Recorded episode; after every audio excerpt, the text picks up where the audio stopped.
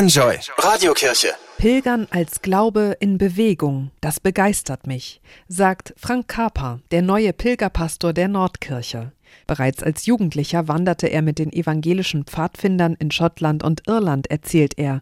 Später lagen seine Pilgerziele dann alle im hohen Norden. Nämlich Trondheim, mittelalterliche Name Niederross, da bin ich hingepilgert auf dem Olafsweg und im vergangenen Jahr war ich in Vadstena in Schweden.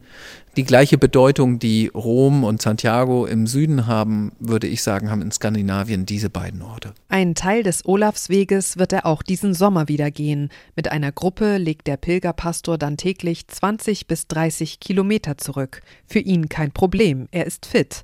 Und er erklärt, Zum Pilgern gehört die Erschöpfung und das auch körperlich seine Grenzen kennenzulernen auch dazu. Das ist Teil, Teil der Übung, sag ich mal so. Das ist eben wir, wenn wir pilgern, verlassen wir ja bewusst unsere Komfortzone.